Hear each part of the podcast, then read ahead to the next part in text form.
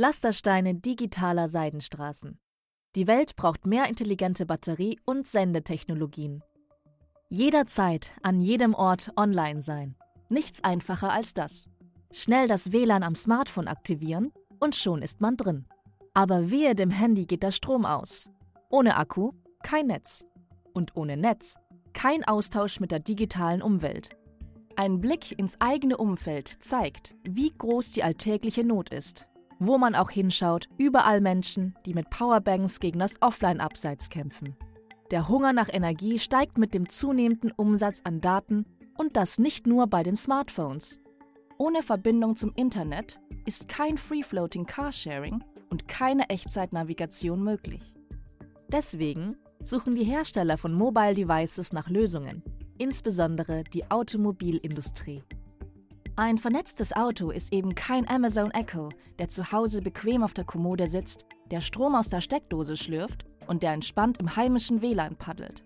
Denn ob das Auto steht oder fährt, es muss verlässlich sein. Egal wo und egal wann. Es ist Teil des Internet der Dinge und deshalb kommuniziert es mit anderen vernetzten Fahrzeugen und auch mit Smart Homes oder Kalender-Apps. Und das kabellos, bei Wind und Wetter, an jedem Ort der Erde. Funklöcher oder Stromausfälle wären dann natürlich fatal. Und zwar nicht nur für die Sicherheit der Passagiere, sondern auch für das Vertrauen in Hersteller und Marke. In einem Zeitalter, in dem Daten als das neue Öl gelten, sind innovative Batterie- und Sendetechnologien die neuen Zündkerzen. Dafür sind gemeinsame Kommunikationsstandards notwendig. Sie sind die neuen Seidenstraßen. Früher analog, heute digital. Sie sind es, die die Welt vernetzen. Die ersten Autos brauchten keine Batterien. Erst als elektrische Anlasser die Handkurbel ablösten, wurden Starterbatterien notwendig. Seitdem wird weltweit diskutiert, unter welchen Standards Strom im Auto zur Verfügung gestellt werden sollte. 1918 reichten 6 Volt, um ein Auto zu starten. Inzwischen präferieren deutsche Automobilhersteller eine 12-Volt-Lösung. Die wird durch ein zweites Bordnetz ergänzt. Beide Bordnetze zusammen geben Strom mit einer Spannung von 48 Volt ab. Es sind genau diese Standards, die die Größe, das Gewicht, die Leistung und somit die Kosten von Batterien definieren. Die Ansprüche an die Batterien der Zukunft sind gewaltig. Sie sollen mehr Leistung bringen und sie sollen kleiner und leichter werden. Sie sollen außerdem langlebig sein und schnelles Aufladen ermöglichen, ohne dabei zu überhitzen. Hinzu kommt, in Europa besteht eine gesetzliche Rücknahmepflicht für Batterien. Und das gilt auch für Autobatterien. Die Automobilhersteller müssen also überlegen, wie sie die zurückgenommenen Batterien weiterverwenden. BMW zum Beispiel will aus diesem Grund alte Autobatterien in einer Art Kraftwerk weiter nutzen. Überall auf der Welt wird nach neuen Lösungen zur Verbesserung von Batterien gesucht. Batterien auf Graphenbasis gehören sicher zu den Favoriten. Aber wie lange brauchen wir überhaupt noch Batterien als mobile Energiespeicher? Forscher der Universität Washington haben jetzt ein Mobiltelefon entwickelt, das ganz ohne Batterien auskommt. Wie das? Das Telefon bezieht seine Energie aus Licht- und Radiowellen. Es stellt sich also die Frage, wann wäre diese Technologie bereit, um ins vernetzte Auto integriert zu werden? Und vor allem, was hätte das für Auswirkungen? Wo sich Kommunikationsgeräte nicht mit einer Sendestation verbinden können, entstehen Funklöcher. Schuld sind beispielsweise elektromagnetische Störungen oder geografische Hindernisse. Ein Ausweg wären mehr stationäre Sendeanlagen. Facebook zum Beispiel will mit dem Projekt Terragraph Straßenlaternen in Sendemasten verwandeln.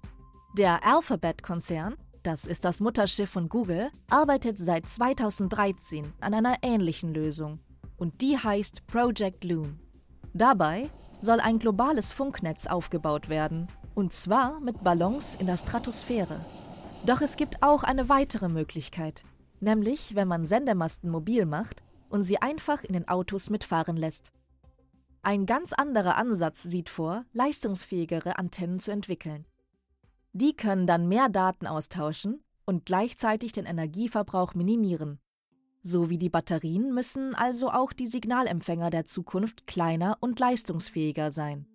Im Idealfall sollen sie unsichtbar im Hintergrund agieren. Neuartige Materialien helfen dabei. Zum Beispiel verdoppeln keramische RFID-Gehäuse den Empfangsradius.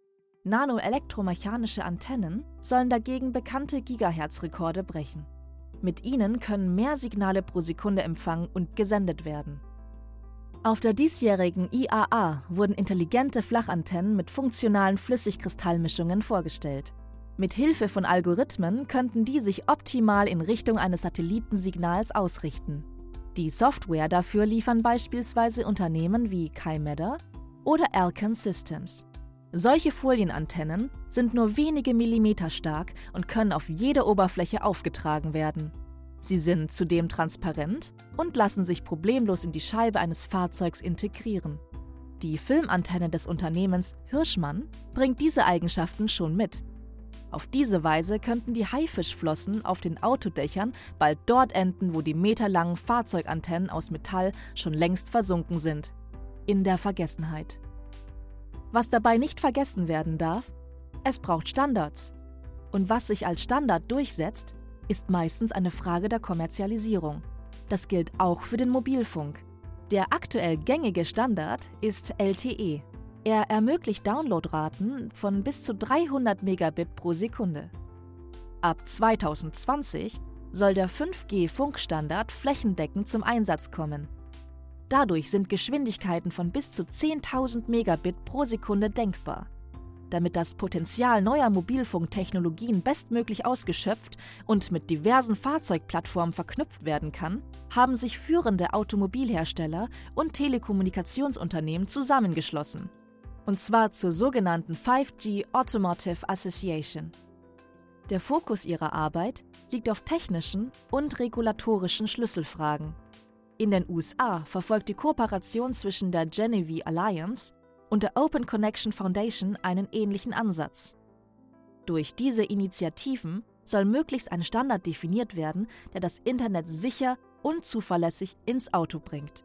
Schließlich muss das Auto der Zukunft immer online sein, egal ob in der Stadt oder auf dem Land, egal ob im Heimatland oder beim Überschreiten von Landesgrenzen. Der Fluss an Informationen und Elektronen darf eben nie versiegen. Sonst ist sie futsch, die digitale Freiheit.